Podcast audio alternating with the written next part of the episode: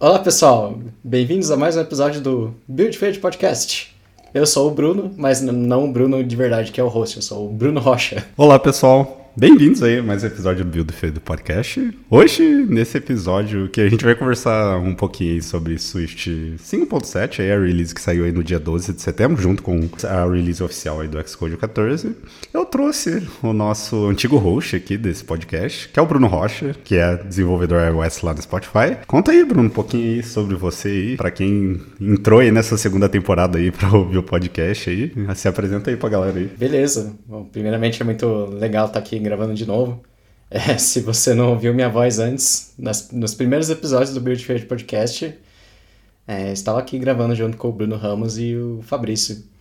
Depois disso, a gente mudou um pouquinho o foco, comecei a focar mais no, no meu trabalho mesmo no Spotify. A gente sempre deixou essa porta aberta para a gente gravar alguns episódios que a gente achasse que é re relevante. Basicamente, um pouquinho sobre mim. Eu trabalhei basicamente quatro anos na Movile, que é a empresa dona do iFood, em Campinas. E praticamente há dois anos e meio atrás eu comecei a trabalhar no Spotify, aqui na Suécia. E é o que eu faço desde então. Boa demais. Inclusive, se você nunca ouviu a primeira temporada do, do nosso podcast, você é obrigado, obrigado a ouvir toda essa playlist. Porque lá tem, assim, diria que Acho que a gente está aqui no oitavo episódio, se eu não me engano. E para trás disso, a gente tem sim, mais de 50 episódios que a gente gravou sobre diversos assuntos. Então fica aí a indicação aí para você ouvir todos os episódios que a gente gravou juntos aqui, eu, Bruno Rocha e o Fabrício Serrola. Mas muito legal ter você aqui, gravando aqui novamente aqui, Rocha. Antes da gente começar o nosso episódio, eu gostaria de falar sobre o nosso patrocinador. O episódio de hoje é patrocinado pela Essential Developer, do Caio e do Mike. Eles estão disponibilizando um curso gratuito para desenvolvedores iOS que querem dominar padrões escaláveis de arquitetura e se tornar um dos desenvolvedores mais procurados no mercado e do mundo. É um curso intensivo 100% online de 3 dias, onde você vai tomar os primeiros passos para trabalhar em projetos grandes, ter um impacto maior no seu trabalho e, de consequência, aumentar o seu salário, talvez até em dólar. Muitos alunos do Kai e do Mike na Essential Developer conseguem empregos em empresas grandes e até fora do Brasil. Durante o curso, vocês podem fazer perguntas diretamente para o Kai e para o Mike. E de bônus, você também terá acesso a sessões de mentoria ao vivo. O curso é online, então você pode seguir as aulas no conforto da sua casa. E é grátis, então não perca essa chance, pois esse curso acaba logo. Eu, Bruno Ramos, eu sou aluno do Essential Developer e também faço parte dessa comunidade. Acesse essentialdeveloper.com/bfp de Build Failed Podcast para garantir a sua vaga gratuita. E legal, Brunão. É, para esse episódio aqui, vamos comentar um pouquinho aí sobre as novidades que a gente teve sobre a última versão aí do Swift. Mas antes disso, eu queria ouvir um pouquinho de você. Acho que está muito relacionado a algumas coisas que foram anunciadas aqui com os anúncios da WWDC. É, queria saber de você aí, como que, o que, que você achou aí da, do evento da WWDC. A gente não teve a oportunidade de conversar sobre um pouquinho disso antes. É, queria que tu comentasse aí, se quiser comentar alguma coisa aí com as novidades da, do evento especial que a gente teve aí na última semana aí, dos lançamentos dos novos iPhones, Apple Watch, coisas também. Mas WWDC em geral, assim, como foi o seu sentimento, assim, sobre o, o evento e os anúncios e tal? Sim, eu tô bem contente com os últimos anúncios, porque eu já tava passando uns bons anos, assim, que eu já tava bem desacreditado na Apple. Tanto em questão de iPhone, quanto em questão de Swift, que era basicamente tudo a mesma coisa, né? Desde o iPhone sim, 10 sim. nunca teve algo bem revolucionador como a gente costumava ser. Costumava ser acostumado, é, é tenso, né? Mas, mas, mas agora, cara, eu gostei muito do iPhone 14. Apesar de também não ser uma grande revolução, pelo menos é algo muito diferente do que a gente fazia antes. E Exato. esse Apple Watch novo, cara, esse Apple Watch Ultra eu achei muito foda. Tipo, eu, eu, eu, tenho certeza que se eu comprasse um Watch daqueles, eu nunca ia usar com as features que ele realmente tipo, é feito para usar. Mas eu queria comprar só porque ele é muito legal. Então isso me deixou um pouco, tipo, pô, legal, tipo, aquele sentimento Apple que a gente tinha, tipo, muitos anos atrás. Voltou um pouco disso também. E aí, o que isso tem a ver com o Swift? É que teve muita coisa interessante no Swift 5.7 também. A gente passou muitas versões tendo só melhorias, tipo, não muito grandes, assim. Tá, tá certo, a gente teve SwiftUI, tem o Async Await, que, que são coisas muito legais. Mas são coisas que ainda não são, tipo, muito abertas para você conseguir usar. É tudo fechado em deployment target, então, tipo, ainda vai uns anos para isso ser realmente aberto para tipo, uso geral. Mas nessa Sim. versão a gente teve coisas que dá para usar desde já. Então isso já é uma coisa muito legal. É, e a gente pode entrar em detalhes em, sobre cada um deles especificamente, porque tem realmente bastante coisa. É, mas o que, que você achou e como, como que você quer que a gente converse sobre isso? Comentando um pouquinho sobre a WWDC, acho que teve bastante coisa legal, assim, em relação à linguagem, assim mesmo. Então, tanto com o, as melhorias que a gente, novidades no sistema operacional, então, assim, alguma delas até fez sentido a gente não ter documentações até semana passada, por exemplo, sobre Live Activities. E também dá para entender porque o Live Activities vai chegar só no 16.1, porque está totalmente relacionado com o Dynamic Island do, do iPhone 14. Eu achei isso interessantíssimo, assim. E dando uma lida lá em documentações, falei, putz, agora faz total sentido tudo isso que aconteceu, assim. E assim, o que eu fiquei bem animado, assim, eu acho que a gente vai comentar bastante sobre. São as melhorias que a gente teve dentro da própria linguagem do Swift mesmo, principalmente em relação a generics, assim, como que a gente lida com o tipo genérico no, no Swift. Teve muito anúncio legal, acho que Assim, eu comentei disso numa talk que tá lá no canal do Coco Heads Brasil lá, que a gente fez um painel do WWDC, eu também comentei sobre a talk Embracing Generics, é, desse último ano também, que eu achei bem legal. Acho que teve algumas melhorias legais, assim, em relação ao Xcode 14 também. A gente pode comentar um pouquinho. Mas sobre novidades iPhone e Apple Watch, coisas assim, putz, eu também achei bem legal, assim. É em relação ao iPhone, assim, eu curti bastante a dinâmica ali do Dynamic Island. Achei algo bem maneiro, assim, bem diferente em questão tipo, a device assim mesmo, com o iOS, eu acho que abre portas para bastante oportunidades ali em relação a features. E estou bem ansioso e animado para que apps e as empresas vão fazer utilizando o Dynamic Island, assim. Acho que tem um, uma infinidade de, de oportunidades de criatividade nessas funcionalidades. E Apple Watch, cara, eu não sou, nunca fui usuário de Apple Watch, assim, eu não, assim, eu vivo flertando, assim, putz, será que eu vou comprar? E passa o ano, eu assisto o evento e falo, putz, vou comprar. Aí na hora que eu vejo já passou cinco meses, assim, eu falo, putz, vamos esperar o próximo agora, já não estou tão mais animado, assim, para comprar. Mas, porém, todavia, como eu tenho focado bastante em atividades físicas, assim, nos últimos nove meses, assim, praticamente um atleta já, eu me animo muito mais, assim, do que antigamente de ter um Apple Watch. Ter essa versão mais robusta, assim, me anima mais ainda. É... Mas boa, cara. Legal. Acho que, assim, tem, tem várias documentações que saíram em relação às novidades do, do Swift. Tem o, o típico do Paul Hudson do Hacking with Swift, que a gente sempre trouxe na, nas edições que a gente gravou anteriormente. A gente pode dar uma passada por lá também. Tem no Swift.org também o que foi anunciado no Swift 5.7. Tem alguns materiais que eu vi também e vou deixar de recomendação aqui, inclusive o podcast do Sandel, que ele fez uma entrevista com o gerente do, do Swift na Apple que tá bem legal esse episódio que ele comenta sobre as novidades 5, do 5.7. Mas eu acho que dá pra gente passando aí por cada uma das funcionalidades que a gente acabou é, achando mais legal aqui. É, antes da gente falar sobre alguma feature específica, acho que tem um ponto de destaque muito legal em relação às evoluções do Swift mesmo e as evoluções que a gente teve sobre regular expressions, sobre generics, que eu acabei de comentar que eu vejo uma, o Swift ganhando uma maturidade muito grande, assim, e eu digo isso em comparação de outras linguagens de programação. Então, toda a proposta que o Swift sempre teve em ser uma linguagem ali expressiva, mais dinâmica, mais fácil ali de ser compreendida e mais clara, eu acho que teve um avanço muito grande nesse ano, assim, quando a gente une essas novas funcionalidades. Aí eu queria ver de você, assim, antes da gente comentar, e aí, se você quiser também comentar sobre alguma das features, assim, também. Tipo, como tu vê, assim, essa, esse avanço aí para a linguagem Swift aí, tipo... A gente, há alguns anos, a gente já vem tendo umas evoluções, como o novo Concurrency Model, a gente vem tendo essas evoluções, assim, que vem tornando o Swift muito mais simples, muito mais claro e muito mais forte tipada, mais memory threads é, safe aí. Então, eu queria ouvir um pouquinho sua opinião sobre a evolução do Swift, assim como um todo mesmo, antes da gente detalhar um pouco mais sobre as features. Tem coisas boas e tem coisas ruins. É, se a gente for ver as features em si, com certeza a gente vai olhar para tudo isso e falar: caramba, isso é muito legal. Tipo, nossa, tipo, isso vai me ajudar muito, e assim assado.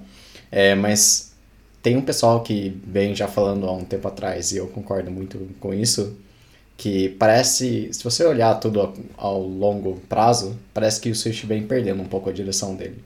Porque, sim, a gente recebe features muito legais, mas aquilo não tem tipo, uma coesão, sabe? Parece que eles vão pensando, ah, agora eu quero isso aqui, ah, agora eu quero isso aqui, ah, agora eu quero Entendi. isso aqui. E uhum. isso é legal do ponto de vista individual, porque as features são muito legais, mas quando você olha tudo, é, parece que quanto mais tempo passa, mais, mais difícil fica para uma pessoa que não sabe Swift, para aprender Swift. Porque agora você tem essas, tipo, muitas milhões de coisas que não são necessariamente sim, sim. conectadas entre si. E isso fica muito confuso, sabe? Inclusive o próprio Chris Latner, que é o criador do Swift, de verdade, também já vem mencionando isso há um tempo, que parece que tá perdendo um pouco de direção e que o core team, tipo... Não sei, é, é algo muito complicado, sabe? É, o Swift é uma linguagem open source e acho que isso é meio que uma consequência disso. Tipo, as pessoas vão adicionando que as pessoas democraticamente, mais ou menos, não é, não é bem democracia aquilo, é, vão sugerindo e propondo, sabe? Então, tem, tem um ponto específico nessa release que cai um pouco nesse ponto e a gente pode mencionar mais quando a gente for direto naquilo. Mas vamos tentar entrar em cada uma da, das funcionalidades, daí a gente vai abrindo mais essa discussão. Sim, claro. É, acho que faz total sentido. Você quer começar comentando sobre alguma? E a gente vai passando aqui. Eu tenho anotações aqui de algumas coisas que eu testei. É, inclusive, bem feliz que no iFood a gente já está utilizando o novo Xcode aqui, então deu para testar bastante coisa no próprio código do iFood ali. Então, é, tem alguns pontos aqui que eu queria destacar aqui também. Você quer começar trazendo algum?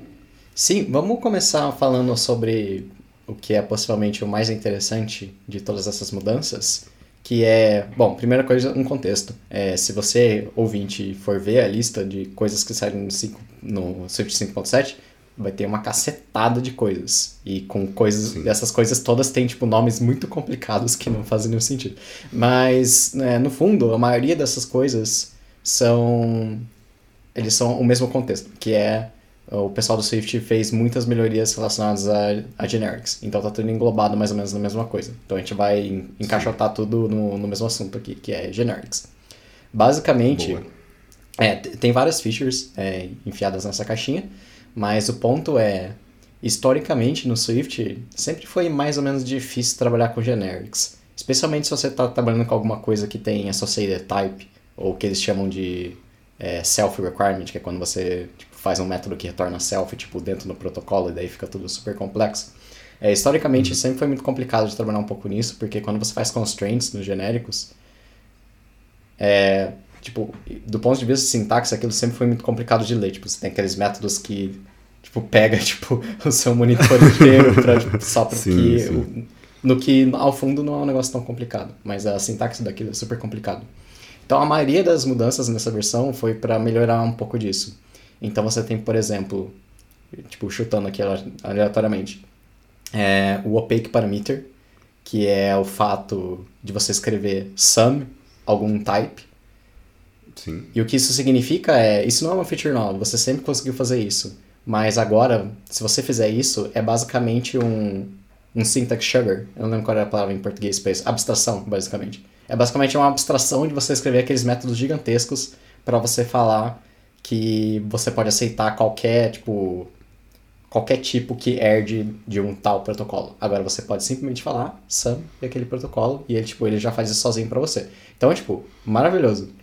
Simplifica muito a vida. E muitas coisas na, nessa release são em torno disso. Outra também, funcionalidade nova, que é muito interessante, é o keyword any.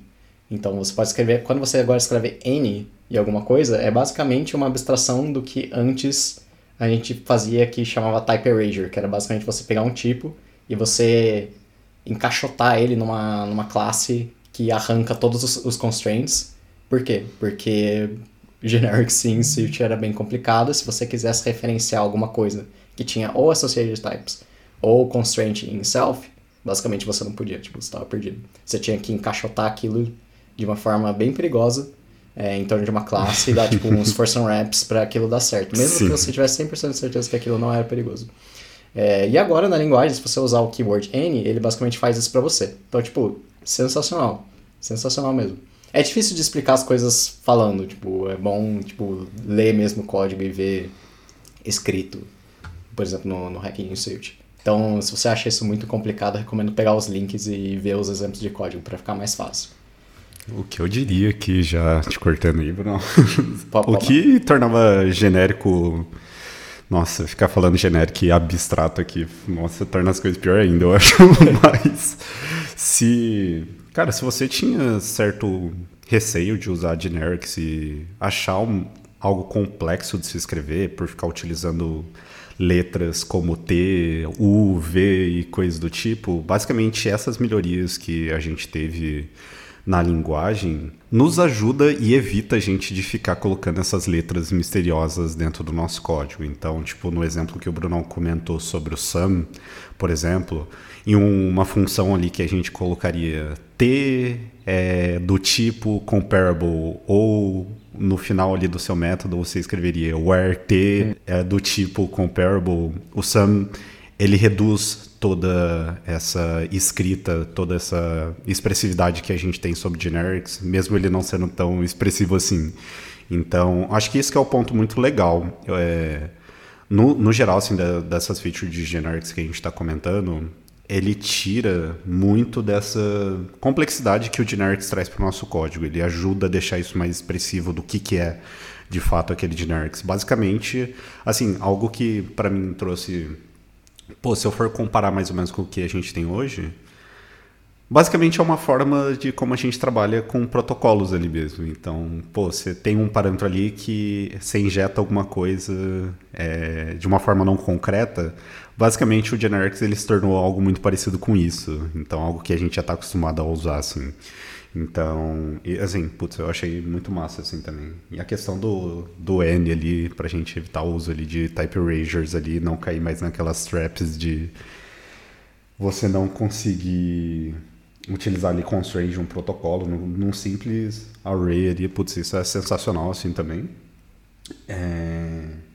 Mas o que é, tipo, Pô, eu acho que eu causa um pouquinho de, de, estranheza assim no começo, porque, sei lá, dentro de uma array, em vez de você passar ali um, um genérico ali, você passa um N ali dentro.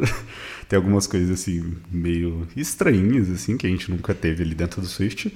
Mas assim, muito massa, acho muito legal. Mas sobre o que você comentou, assim, do Type Erasure, a gente ainda ganha ali, de certa forma, a segurança do compilador ali agora pra gente também, né? Exato. Algo que a gente ali se garantia em runtime, e agora a gente tem consegue antecipar ali a segurança que agora o compilador ele vai garantir isso para a gente também. Então acho que, que é algo muito legal ali também. É, normalmente isso tem um trade-off que por você ter a segurança do compilador, fica um pouco mais difícil de você expressar essas coisas tipo no código Sim. mesmo, porque agora ele garante uhum. aquilo. Antes você só dava um force, um force cast e já era, né? Agora você tem que mudar um pouco sua arquitetura para fazer parte disso. Mas acho que esse é um trade-off tipo super válido e vale super a pena. Boa demais. E aí, continuando em generics aqui, tem algo que você queira trazer? Tem, tem uma feature nova, que daí cai no ponto que a gente estava conversando antes sobre o Switch perder um pouco a direção, que, que eu queria mencionar com você e ver o que, que você acha. Não, bala, né? é, a feature de Brilliant é muito legal. Basicamente, no, no Switch 5.7, agora, você, se você tem um protocolo que tem associated types, você pode marcar um ou mais deles como o que eles chamam de associated type primário. Basicamente, isso não tem nenhum efeito prático. A única diferença que ele faz é que ele facilita ainda mais você expressar certas coisas. Então, se você tem um protocolo e você fala que aquilo tem um negócio primário, basicamente você consegue referenciar aquele tipo entre os. Como que chama o negócio? Eu, lem eu lembrava em inglês e esqueci. Mas a. O scope, você diz? É, o... é mas o, o símbolo, literalmente. Sabe quando você fala ah, maior, classe genérica? Exato. Maior menor, vamos falar maior menor, porque eu não lembro menor, a gramática maior. correta desse negócio. Mas você marca o protocolo com maior menor. Isso basicamente é uma abstração, de novo, se você fosse escrever aqueles métodos gigantescos para falar que é o comparable, onde o elemento do comparable é sim, int, tipo, tá. Agora você só pode falar comparable de int, como se fosse uma classe genérica mesmo, que é super legal. Mas daí, por que, que eu acho que isso corta um pouco a direção do Swift? Porque apesar da feature ser muito legal, por que, que ela é só para associated types e não para qualquer coisa que eu queira? Entendeu? E no próprio, se você for ver o próprio pitch da evolução dele, é, ele, ele, até menciona sobre isso, tipo, ah, por que, que a gente tipo, cortou e não deixou você fazer qualquer coisa? Porque para mim isso seria tipo a melhor feature ever, porque o maior problema que a gente tem com generics é que você só consegue tipo fazer constraint de genérico em pouquíssimos lugares, tipo, método, se você for fazer extension, mas você não consegue ter uma propriedade onde você literalmente tem tipo a constraint na propriedade.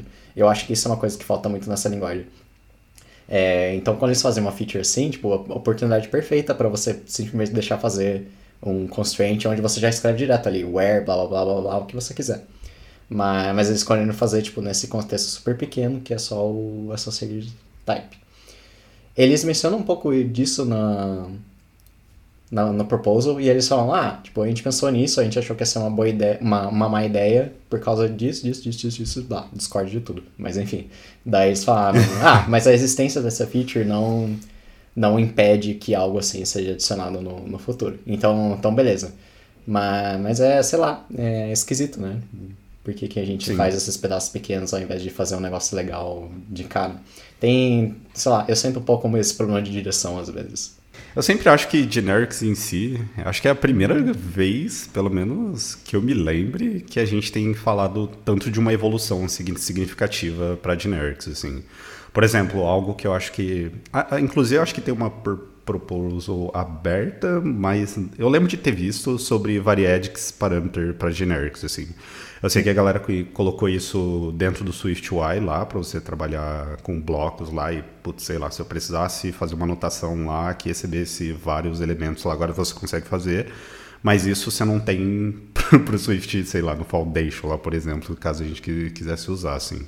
Então, Pô, acho que assim, eu fico otimista é, em questão de evolução de generics, assim, é, no futuro, mas por hora, assim, acho que é um bom começo, assim, olhando, assim, tipo, com outros olhos. Eu acho que demorou bastante para a gente ter essas evoluções, mas acho que, assim, algo que, que deve ser... Acredito mais na comunidade, na verdade, trabalhando em features, assim, em questão de generics.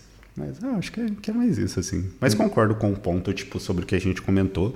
Inclusive, eu acho que a gente falou disso num, num episódio no passado, né? Sobre o Swift está se tornando uma linguagem que, que a gente tem várias soluções, não fazer a mesma coisa, mas que no final resolve o mesmo problema, assim. Exato. Isso pode causar pode causar mais confusão no momento de se aprender. Tipo, pô, porque eu, assim, sei lá, eu tenho três formas de resolver uma questão, mas não consigo saber, escovando o bit ali, qual que é a diferença entre eles, assim, saca? É, essa é... esse é um ponto. Essa é a reclamação principal, né? O pessoal compara muito agora o Swift com C++, que é uma linguagem onde você tem, tipo, 30 jeitos diferentes de criar, tipo, um array, sabe? É, tipo, qual que é o uso? Tipo, por, por que eu tenho 30 jeitos de fazer a mesma coisa? Tipo, qual que é a vantagem de um e outro? No final é quase a mesma coisa, mas porque a linguagem não tinha uma direção, né? O pessoal foi adicionando coisas sem parar. E agora o pessoal tá com medo que isso aconteça com o Swift também. Sim. Não, mas eu acho que é, que é um ótimo ponto, assim. Você trouxe essa tom de criticidade, assim, e eu acho super válido. E a galera que ouve a gente aqui também, acho que, que é um ponto legal, assim, de... Ah, de ter essa visão, assim, também. Acho que, que é importante. Um ponto, ainda falando sobre genéricos aqui, que eu queria trazer, assim, não sei em que cenário talvez eu precise usar isso. Eu estava até em dúvida quando eu vi esse anúncio se já existiu ou não, mas testando e aparentemente não tinha mesmo. Que é a possibilidade numa função, por exemplo, se você tem um parâmetro genérico, agora você consegue passar valores default, tipo concreto, nesse seu parâmetro genérico. Ou seja, você tem um parâmetro ali genérico blá, você consegue passar, sei lá, um range, você consegue passar inteiro, você consegue passar uma string para caso você é, for chamar esse seu método, você não precisar passar nenhum valor exatamente. Então, isso é interessante. É, tava tentando pensar aqui alguns cenários que poderia usar.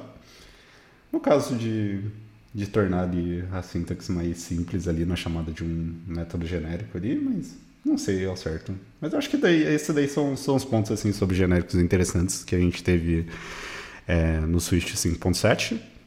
E eu já esperava a gente comentar bastante sobre isso. Eu sei que é um tema que tu curte, Bruno Rocha. Eu sei que você gosta assim, de genéricos e sempre teve N reclamações sobre genéricos em, em, dentro do Swift. Assim. E, e muito massa, da hora. Eu curti, assim, as novidades sobre genéricos que, que a gente teve, assim.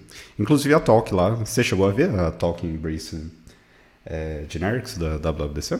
Essa é a toca que ele mostra todas essas features novas, né? Sim. Eu lembro exato. vagamente porque faz, faz muito tempo, mas, mas eu lembro de ver uma talk sobre genéricos que era muito boa. Sim. Eu curto bastante, eu comentei disso até na, no painel lá de, de WWDC que a gente fez, que eu curto muito, assim, tipo, quando esses assuntos mais misteriosos, assim, e mais que é menos explorado assim na comunidade. Eu curto bastante quando a Apple traz esse tipo de talk. Por exemplo, acho que na de 2018 a gente teve aquele Embrace Algorithms, também foi muito legal. É legal é, e agora também a gente teve sobre Embrace Generics. Acho muito massa assim esse tipo de talk da WWDC. Inclusive, vou deixar aqui no link aqui se você nunca assistiu. É, quer ter um primeiro contato com Generics, começar a explorar um pouquinho mais sobre o assunto dentro da linguagem Swift Acho que é uma, é uma ótima, sim. Agora a gente pode falar sobre outras novidades que a gente achou curiosas e interessantes dentro da linguagem Swift. Você quer trazer alguma aí? A gente pode ir listando aí, trocando uma ideia sobre cada uma da, das features aí também. Eu vou deixar aberto aí para você ir trazendo aí para a gente comentar. Vamos lá então. Agora o resto das coisas são, são menores, a gente pode passar mais um pouco por cima. Mas, bom, a primeira mudança que aparece aqui para mim, que é algo que o pessoal com certeza vai apreciar bastante, é o shorthand da sintaxe do if-let, que se você lembra, para você tirar um optional, você fazia if-let, propriedade igual propriedade. Eu acho que ninguém achava que isso era interessante, era tipo, tipo por que, que eu faço isso, sabe? E agora no 6.7 eles arrumaram isso, agora você pode simplesmente escrever if-let, nome da propriedade, e ele vai, você não precisa mais fazer o, o igual. Então, uma pequena salva um pouquinho, alguns segundos do seu código. Então, muito, muito legal essa mudança. O que, você acha? Não, achei legal também. É, achei curioso, assim, quando eu vi, eu falei, putz, olhei assim a primeira vez, falei, acho que pelo comodismo, assim, eu achei um pouco estranho. Eu falei, putz, acho que tava tão natural mesmo não gostando de escrever ali. no momento de fazer um wrap ali de um, de um objeto ali, colocar user igual user else return ali. Não, no caso do, do guard, eu acho que isso não funciona na real, é só pro if statement. Eu não tenho certeza, eu não testei. Mas, assim, achei, achei legal, achei maneiro. Um ponto interessante, eu acho, de comentar é que isso não funciona para propriedades dentro de um objeto. É, então, sei lá, você quer fazer um wrap de um name lá, por exemplo, se você dá um user.name, esse if não funciona. Acho que esse é um ponto interessante de, de comentar. Assim. Então, ou seja, você tem que fazer um, um if let user e dentro do user você usa o teu name. Assim, se você tentar fazer um wrap de uma propriedade dentro de um objeto, isso não funciona. Eu não testei, mas talvez, eu imagino que talvez você consiga agora fazer if let user e daí dentro disso let user.name. Porque daí o user exato. já tá um wrap. Acho que isso exato. funciona. E daí fica, fica ainda melhor do que o que você tinha que fazer antes, que era o if let user igual user, let name Exatamente. igual user.name, tipo, ficava, continuava sendo um negócio gigantesco. Então, Sim. É, tem, tem que testar, mas acho que funciona dessa forma. Outra uma agora não é mudança, agora é tipo uma adição mesmo que eu nem sabia que isso estava aqui até eu olhar a lista de mudanças que foi que o pessoal do Swift fez várias melhorias em relação a tempo, tipo, conceito de tempo. É, parece que a maioria das coisas foram no assim que é wait, então eu não sei comentar porque eu nunca usei direito, não, não tive a oportunidade de usar direito ainda a API de task e coisas relacionadas a tempo dentro disso. Mas uma coisa que me interessa muito é que agora existe um novo protocolo de relógio e ele vem com uma implementação de algo que eu, eu acho que veio é, porque é o que eu estou lendo aqui, é, de um type chamado Continuous Clock. E basicamente o motivo que isso me interessa é porque ele tem uma API para você medir quanto tempo passou é, dentro de, um, uhum. de uma uhum. closure. É, eu não acho que a maioria das pessoas já tenham tido que fazer isso, mas normalmente quem mexe com performance faz isso para ver quanto tempo demora para rodar um certo método e coisas assim. E a gente sempre fazia isso na mão, basicamente umas APIs de C lá super baixo nível que você basicamente construir essa closure em volta, sempre foi um negócio muito feio. E agora, se eu entendi direito, isso já vem dentro do, da Standard Library. Então, muito legal. O pessoal de performance aí vai ficar bem feliz com essa mudança. É, isso daí é uma baita evolução, assim, eu curti. É... é, teve dentro ainda do, de, da API de como que a gente lida com o tempo, assim. A gente tem algumas features novas, assim, então, tipo, ah, o clock, assim, basicamente lá representar o tempo que foi passado. A gente tem o instant também e tem duration, que a gente consegue calcular aí todos esses ranges, tempo que foi passado e tudo mais. Acho que essa questão do continuous clock abre oportunidades aí também para várias ferramentas aí de criação de várias ferramentas novas, principalmente em edição de performance de código assim, tudo mais, talvez até trabalhar com com ferramentas ali para você colocar durante um processo de build ali, que é muito massa ali também, acho que achei eu curti, achei bastante interessante ali. Eu fiquei com uma dúvida agora para ver se o negócio funciona, que é, será que essa API de clock meio que dá uma abstrada, abstraída no, nos antigos timers? Porque eu gostaria muito de ter uma API que me desse um delegate, tipo, a todo segundo, por exemplo. E hoje, se você quiser fazer isso, tem todas aquelas APIs antigas do Foundation de timer. Sim. E você seta delegate, tipo, aquele negócio que ainda é bem feio. Não testei se eles fizeram alguma coisa em cima disso, mas é uma boa evolução para o futuro, se, se não for o caso. E outra mudança muito legal, de novo, não é uma mudança, isso é totalmente novo e muito legal, é o fato de que agora toda a parte de regex do Swift foi reconstruída. Se você não sabe como isso funcionava antes, basicamente dentro do Foundation tinha umas APIs de expressão regular, todas em Objective-C, todas com NSRange, NSString, todas aquelas coisas que a gente Uhum. não usa mais, e era um inferno. E agora, em, em resposta disso, eles construíram regex dentro do próprio Swift. Então, além de ter os tipos em Swift para lidar com isso, para você não precisar mais usar as coisas antigas de Objective-C, tem toda uma sintaxe nova feita em cima disso. Então, você pode escrever aquilo como uma string, do jeitinho especial que, que normalmente se usa para regex, que é com as barras no, no começo, e o compilador já reconhece aquilo como um regex, e dentro do compilador ele transforma essa string no- nos tipos de verdade, que é como você faria se você não tivesse é, essa, essa funcionalidade, né? Porque você pode construir na mão se você quiser. Mas eu não sei por que você faria isso, porque agora você tem. Na verdade, eu sei porque você faria isso, mas não é o ponto. É, você pode fazer como uma string e ele constrói tudo aquilo para você. É muito legal. É relativamente raro a gente precisar mexer com regex em iOS. Acho que tem casos muito específicos que as pessoas tentam fazer isso. Normalmente, sei lá, você tem uma form, tem um e-mail dentro da form, você quer extrair o e-mail ou alguma outra coisa parecida. Esses são casos que eu me lembro em que as pessoas normalmente usariam regex em iOS. Mas tirando isso, não, não, não, não digo que seja muito comum. Mas mesmo assim é uma mudança muito bem-vinda, eu acho. Especialmente dado que agora qualquer coisa que tire o uso de Objective-C e os antigos tipos do, do Foundation do projeto, acho que são muito bem-vindas. Eu curti bastante a evolução que a gente teve em Regex, assim, acho que facilita bastante. É, assim, é um dos pontos assim que eu considero que que é um pouco treta, tô mexendo da forma atual. Então, Regex, assim, eu considero um toque um pouquinho mais complexo, assim, um pouquinho mais difícil de lidar. E a nova proposta, assim, do Regex, eu acho que facilita bastante a gente lidar com, com Regex. Não só, tipo, pô, acho que quando a gente comenta, ah, teve, é, tem nova forma de trabalhar com Regex ou novo Regex, a galera imagina que é aquele conjunto ali de chaves ali, padrões que a gente tem, é, como que a gente, sei lá, traduz alguma regex. Mas eu olho isso um pouquinho de uma outra forma. Eu acho que fica mais fácil quando a gente precisa lidar com contextos ali mesmo, de extrair informações de strings, que eu acho que foi um ponto ali que, que tu comentou também. É, eu não sei se ajuda muito essa explicação que eu tô dando, mas eu olho isso um pouquinho de uma forma diferente, porque regex para mim sempre foi, pô, sei lá, eu preciso combinar strings aqui, sei lá, a fim de imputar alguma coisa.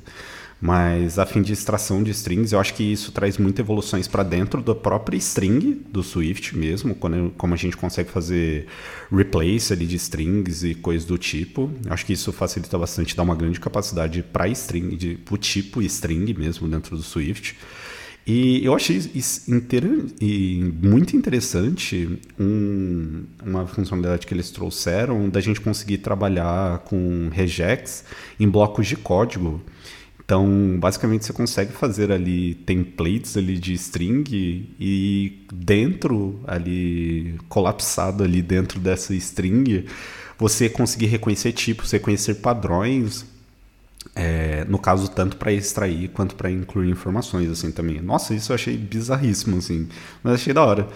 Fica parecendo um SwiftUI dentro de string ali. isso é bizarro. Esse é um benefício que veio na minha cabeça, que eu, que eu tinha pensado, ah, por que, que você faria... Tipo, por que, que você escreveu regex com tipos, ao invés da, da string que sempre foi, que a gente fez, né? E daí me veio na cabeça que um dos motivos que eles fizeram isso é por legibilidade. Porque as strings de regex são basicamente ilegíveis. Tipo, se você não um negócio minimamente complexo, ninguém sabe o que está acontecendo ali. E agora tem os tipos, então se isso é muito importante para você, você consegue realmente escrever, tipo, ah, pegar um caractere à direita, tipo, que é dentro desse, desse array, blá blá blá blá blá. E aquilo fica todo descritivo, né? Ainda mais com o estilo do, do SwiftUI que ele, que ele tá incluído. Cara, eu achei bem interessante, sim. Achei maneiro. Uma das novidades aqui também que a gente teve no Swift 5.7, que eu também não sabia que não existia essa capacidade dentro da linguagem, é que agora em métodos é, de collections do map, por exemplo, que você faz a transformação ali de, de objetos, você não precisa mais explicitar qual que é a entrada e qual que é a saída do, desse seu bloco quando você tem if statements dentro desse teu bloco. Ou seja, se você tem um objeto do tipo int você quer transformar ele, usar um método map ali dentro de uma collection para transformar todos os seus elementos numa string, antes, e se você tiver algum if, alguma condição dentro desse bloco, antes era necessário, no momento da abertura desse bloco, você falar qual era a entrada e qual era o tipo de saída desse bloco. Agora não é mais necessário. Agora o compilador já é inteligente o suficiente para saber, através dos returns ali dentro do teu bloco, qual que é o tipo que, que você espera retornar. Eu fiquei muito na dúvida porque eu e o Bruno aqui a gente estava conversando, aí eu falei, putz, aí o Bruno também comentou, cara, isso daí já não existia porque eu não lembro que a gente precisava explicitar isso. E eu também fiquei na dúvida, eu falei, oxe, em que momento que a gente precisa explicitar isso? É, mas aí, tipo, faz sentido, é, caso você tiver uma condição lá dentro, antes você não tinha essa capacidade, ele reclamava e falava que você tinha que inferir qual era o tipo genérico que você iria transformar aquilo. É, acho que basicamente a mudança é que ele ficou um pouco mais inteligente agora. Porque Exato. antes, se você. Acho que se fosse minimamente complexo, ele já não conseguia mais fazer isso. Então agora acho Sim. que ele consegue, mas acho, acho que ainda se, se você fizer um negócio super complexo, acho que ele ainda não consegue, talvez. Vale, é, vale um teste. top lá. Exatamente, boa. Um outro carinha que apareceu aí como novidade também é que agora para Swift, para script, o Swift CLI ali, agora ele tem suporte ao novo Concurse Model, ou seja, você consegue trabalhar com as novidades de async await, coisas do tipo para scripts, scripts também. Ah, o que é legal, é bem interessante. Dando continuidade aqui, para a gente ir para a última parte do nosso episódio, eu queria comentar um pouquinho sobre Xcode 14. Acho que teve algumas coisinhas legais aí, algumas que vão ajudar aí na produtividade. Teve umas evoluções mais interessantes. Lembrando que a gente não está comentando sobre todas as novidades, tanto do Switch e também todas as novidades do Xcode. A gente traz aqui mais as novidades que faz sentido aí no, no nosso dia a dia e que a gente acredita que seja legal para a comunidade também. A gente pode comentar um pouquinho aí, Bruno, sobre algumas das novidades do Xcode 14 aí. Chegou a testar alguma coisa aí? Lá no Spotify estão usando? Como é que é aí? Eu tenho baixado aqui, mas eu, eu tinha esquecido que tinha todas essas mudanças. A gente foi ver agora que a gente estava conversando e realmente tinha até uma talk do, da WWDC para falar sobre alguma dessas coisas. Tem basicamente acho que duas coisas que são muito legais que a gente pode mencionar. O primeiro é a velocidade do Xcode em si. Eu não testei, mas, ou, ou eu testei e eu não percebi. Mas dizem que agora a ferramenta em si está bem mais rápida, que é muito legal. E a outra é que isso está escrito como uma, um, tipo, um benefício do Xcode, mas na verdade é um benefício do Swift, que é o autocomplete está muito mais inteligente em certas situações.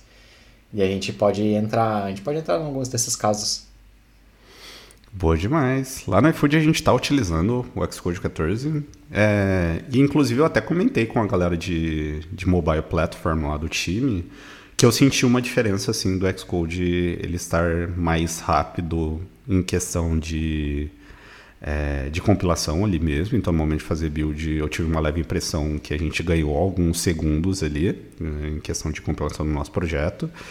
E também ali na, na o auto-completion ali. Eu senti uma diferença boa. Inclusive, eu testei as features novas que a gente vai comentar. Pô, e fiquei feliz, assim, que nas outras eu tinha bastante frustração, assim. Eu falava, pô, quando que vai arrumar aí o, code completion? E eu acho que é, que é bem lento em comparação de outros editores que eu já trabalhei. Mas, assim, fiquei bem, bem feliz, assim, com, com as evoluções aí que o Xcode 14 trouxe também. A gente pode comentar sobre cada uma delas aí. Acho que uma coisa interessante agora é que o Xcode está muito mais esperto quando você quer completar o init de, de uma classe. Eu acho que nos Sim. antigos Xcodes essa funcionalidade nem existia. Ou ela existia, mas você tinha que ir naquele menuzinho de refactor lá e falar refactor. gerar initializer para essa classe. E ele, eu não sei com você, mas para mim ele, gera, ele sempre gerava tudo errado aquilo. Sim. E, sem as coisas que você realmente estava expressando na classe. E agora parece que isso melhorou bastante. Se você simplesmente escrever init na sua classe com algumas propriedades já declaradas, ele já cria o initializer com todas as propriedades e acho que até com parâmetros default, se, se for o caso ali, se você já tiver um negócio pré-inicializado. Sim, é, eu testei nas duas versões do Xcode 13.2.1 que a gente estava usando e 14 e realmente a feature, no momento da digitação, ela não tinha mesmo. Então, sim, que nem você comentou, tinha que ir lá em Refactor e gerar lá o, o init.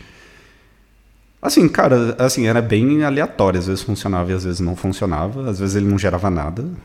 e, e, agora testando o Xcode 14, isso funcionou bem todas as vezes que eu precisei usar. Mas em comparação, assim, pô, ainda falando de editor, acho que no ano passado a gente teve algumas evoluções. No caso de você digitar é, uma estrutura de switch ali, isso tem funcionado muito bem. O iflet, o guardlet também, que ele tem gerado isso de uma forma muito legal.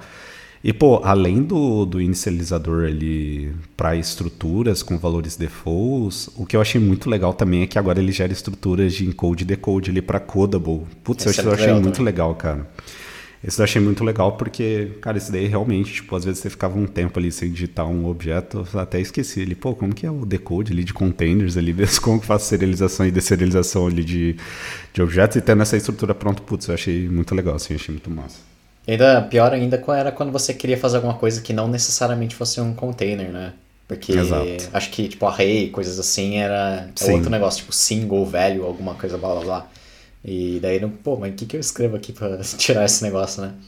E agora parece que ele, ele já põe tudo sozinho para você, então, pô, muito bom. Cara, curti bastante. Essa daí foi um, um dos caras assim, que, eu, que eu mais curti, assim, em relação ao Xcode 14. Né? Aí a gente teve algumas mudanças também é, na estrutura ali do, do editor ali, quando você está ali navegando ali no, no, escopo de uma classe, ele prefixa lá o nome do, de qual é a classe ou o nome do método que você está dentro. E isso eu estou usando, eu estou achando interessante, como a gente não tinha antes, assim, tipo, fica bem explícito ali que isso está aparecendo. E assim, legal, assim, no, nos escopos que você tem algumas classes grandes, assim, é, é legal. E as duas que eu me lembro, eu acho que é isso. Tem uma funcionalidade que eu vi também que agora você consegue, além dos logs de build que você consegue ver lá na parte de reports lá, então, ou seja, você rodou um target test, você rodou o build ali da sua aplicação e você consegue ver lá todos os logs do que, foi feito em cada uma das fases ali do momento de build, compilação, é, pré-build, pós-build, coisas do tipo.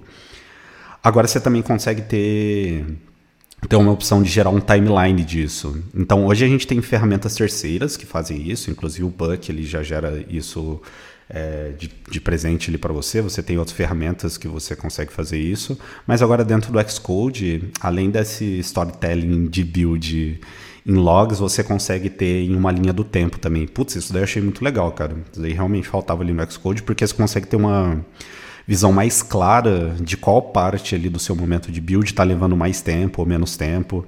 Isso é uma opção que você consegue checar lá para você conseguir ver também. Putz, eu achei isso, assim, essas features para mim foram os avanços mais legais assim que teve no Xcode 14 que ajuda bastante ali em produtividade, em produtividade você acaba usando muito ali mesmo no, no dia a dia. Acho que uma coisa interessante de mencionar também, eu não lembro de todos os detalhes, mas eu acredito que se você compilar o seu próprio projeto usando o novo Swift e novo Xcode, o tempo de startup do app fica mais rápido. Na verdade, isso eu acho que é uma feature do iOS 16 especificamente, Sim. mas que, bom, por ser iOS 16, isso é ligado com o Xcode, né? Então acho que, que cabe aqui. Então tem algumas melhorias do, do próprio sistema operacional também que você ganha com o novo Xcode. Isso sim, a gente está tá dando uma olhada. Porque pelo que eles falaram da WWDC, são coisas bem promissoras. Pô, e aí, pra quem tá ouvindo, você quer deixar. Tem alguns materiais aí que você acha que é válido da gente trazer e, e deixar aí pra galera de tudo isso que a gente comentou, das, das novidades? Acho que a gente até comentou sobre algum deles aqui, mas tem alguns materiais aí que você acha que é interessante a galera dar uma olhada e. Ah, e se quiser ter. Pô, quero testar algumas coisas aí onde que a galera pode procurar. Eu acho que uma coisa muito legal para passar é o Playground do Paul Hudson, do Hacking with Swift. Ele sempre escreve, tipo, descrições de todas as funcionalidades e um exemplinho de código que você pode simplesmente baixar o Playground e testar. Acho que isso é muito vale a pena, vale muito a pena para quem quer brincar realmente com essas coisas. Sim. Além do material do Paul Hudson que a gente comentou, é, tem alguns outros materiais que eu vou deixar de indicação aqui. Mas o primeiro deles, que eu vi eu recomendando aqui no, no podcast aqui, é o próprio blog do, do Bruno Rocha, Swift Rocks. Se você nunca acessou, entre lá. Pô, é conteúdo sens é, é, sensacional o conteúdo que o Bruno escreve lá. Inclusive, ele escreveu sobre é, essas novas funcionalidades de generics que a gente comentou aqui no episódio. Então, esse daí acho que foi o último artigo lá que você escreveu lá, né, Bruno? Isso. Então fica aí a indicação, vou deixar o link aqui na descrição, swiftrocks.com. Aí tem o, o, último post lá. Eu não lembro o título que você colocou, que ele ficou um pouquinho grande lá. Como que é o título lá mesmo? É, ele se chama What's the Any Keyword Understanding Type Erasure in Swift. Então vou deixar o link aqui na descrição. Além disso, tem dois outros materiais, eu queria deixar a indicação, que nem eu comentei, tem um episódio no podcast do Swift by Sandel, que ele comenta, o nome do episódio é Swift 5.7, e lá ele conversa com um manager de, do Swift, da Apple, e aí eles comentam muito sobre a filosofia por trás aí de cada uma das funcionalidades, o que, que é esperado é, para o futuro de cada uma dessas features também. Esse episódio está tá muito legal e os vídeos da própria WWDC. Então tem bastante vídeo comentando sobre, tem a talk, a session de What's New em Xcode 14, What's New em Swift, que daí eles comentam sobre as evoluções do Swift, e também tem essa de Embrace Generics, que é muito legal, é uma talk lá, acho que tem uns 40 minutos, mas vale cada minuto lá assistido, que eles falam bastante sobre genéricos no, no, no geral, dentro da linguagem, isso é muito maneiro. E era esses materiais aí que eu queria deixar de, de indicação. E aí, de considerações finais aí, quer deixar algum ponto aqui, Bruno? Acho que uma consideração final de que a gente sempre costumava falar nessas, nesses episódios sobre versões novas do, do Swift é. Primeiro, tipo, super vale a pena brincar com as funcionalidades, entender como funcionam e, e tudo mais mas que também não se sintam pressionados a entender todas essas coisas. Ainda mais porque o que a gente estava comentando antes, né? Que o Swift começa a enfiar um monte de coisa, fica difícil para as pessoas, tanto para pessoas novas entrarem, quanto para pessoas que já sabem o que estão fazendo, para tipo, ficar a par dessas novas funcionalidades. E muita gente se sente pressionado, né? Putz, preciso saber tudo porque é o meu trabalho e se eu não souber isso, tipo, vão me substituir, tal, tal, tal. E não é assim não, tipo, não existe nenhuma pressão para fazer para fazer isso e tudo tem o seu tempo. Ninguém deve se sentir pressionado para aprender todas essas coisas, porque especialmente nessa versão tem muita coisa nova. A minha a minha tática é sempre só aprender alguma coisa quando eu realmente preciso dessa coisa, senão eu nem olho. Essa é a minha, é minha consideração. Demais, demais. É, concordo totalmente. Inclusive, muito do que a gente. do que eu comentei agora há pouco no episódio, falei que a gente trouxe mais as novidades que a gente já chegou a testar ali ou achou mais curiosa. É muito sobre isso que o Brunão falou. Você abrir lá no Swift.org, Swift 5.7 Release, você vai ver lá no mínimo, acho que umas 30, 40 proposals lá que entraram. E, e, assim, pô, não faz sentido varrer todas elas, de, detalhar todas elas, porque eu não sou um pesquisador, não sou um cientista e não faria sentido eu entender todas as funcionalidades, sendo que eu não preciso usar no, no meu dia a dia. Então, assim, concordo muito com o ponto que o Bruno comentou. E assim, não se sintam frustrados se você não ter a oportunidade de usar essas novas tecnologias no projeto que você atua, talvez no seu trabalho também vai chegar um momento que isso vai fazer sentido de você usar essas novas features, aí seja por N motivos que isso talvez aconteça, mas assim, não se sentam frustrados, nem frustrados e nem pressionados por isso também. Então, concordo muito com, com os pontos que o Bruno trouxe. Até hoje eu não sei nada sobre SwiftUI. É, então. E eu vejo digo tanta gente assim. falando assim, putz, se eu não aprender SwiftUI, eu nunca vou conseguir emprego, não sei o que. Mano, não, eu só sei que o, o SwiftUI se chama SwiftUI. Tirando isso, eu não sei mais nada como, como funciona. Cara, as experiências que eu tenho com o SwiftUI, assim, são mais as features que eu fiz no iFood que são pequenas, assim. Então, majoritariamente, nosso código é em UIKit e as coisas que eu fiz em SwiftUI foi, sei lá, projetos extremamente pequenos que eu fiz só para entender como que funciona e testar coisas mais relacionadas a Combine, eu acho, do que SwiftUI propriamente dito. Que daí fazia sentido eu testar assim também. Eu sempre comento, pô, preciso fazer umas mentorias aí sobre SwiftUI com a galera, porque eu também tô me sinto muito defasado nesse tema, assim. Mas é a boa. E aí, Brunão, pra gente fechar, se a galera quiser te encontrar aí nas redes e trocar mais ideias sobre, onde que a galera consegue te encontrar e ter contato com você? Bom, o lugar principal onde eu me comunico é no Twitter, que é o arroba rockbruno underscore. Mas para entrar em contato comigo de verdade, normalmente as pessoas falam comigo por e-mail, que é onde eu acabo lendo mais, que é bruno@rockbruno.com. Rock de rock mesmo, pedra. Boa. Além disso, vou deixar o jabá aqui mais uma vez. Se você nunca acessou, entra lá, swiftrocks.com. Melhor blog sobre Swift aí da comunidade, cara. Muito obrigado, agradeço a consideração. Bom demais. Brunão, cara, eu queria agradecer demais seu tempo por estar trocando essa ideia aqui. Acho que foi um episódio muito legal. Se, que nem eu comentei, se você não conhecia o Bruno Rocha aqui do podcast, ouve a nossa playlist da primeira temporada com mais de 50 episódios. Lá tem conteúdo, muito conteúdo sobre muita coisa. E é muito legal você ver também a evolução do, do podcast, dos nossos primeiros episódios até os últimos, assim, que a gente gravou. Isso é muito legal, muito maneiro ver esse nosso trabalho. E, cara, muito legal ter você aqui como convidado dessa vez. Me sinto muito feliz, lisonjeado de ter um cara tão foda aqui participando aqui do podcast. E é isso aí, bom. Valeu, mano. Valeu, Brunão. Fico muito feliz também pelo convite de voltar e você sabe que essa porta sempre está aberta. Então é isso, galera. Espero que tenham gostado aí do episódio. Se você não segue a gente lá no Twitter, nosso handle é BuildFailedCast. Lá no YouTube também nós estamos como BuildFailed Podcast. E se você está escutando esse episódio em breve, ou se não, esse episódio também está publicado lá no YouTube, e onde você pode ver e ter pílulas de conhecimento do que foi gravado aqui em cortes menores, e também está vendo o nosso rostinho aqui. É isso aí, pessoal. Valeu. Tchau, tchau. Valeu, pessoal. Tchau, tchau.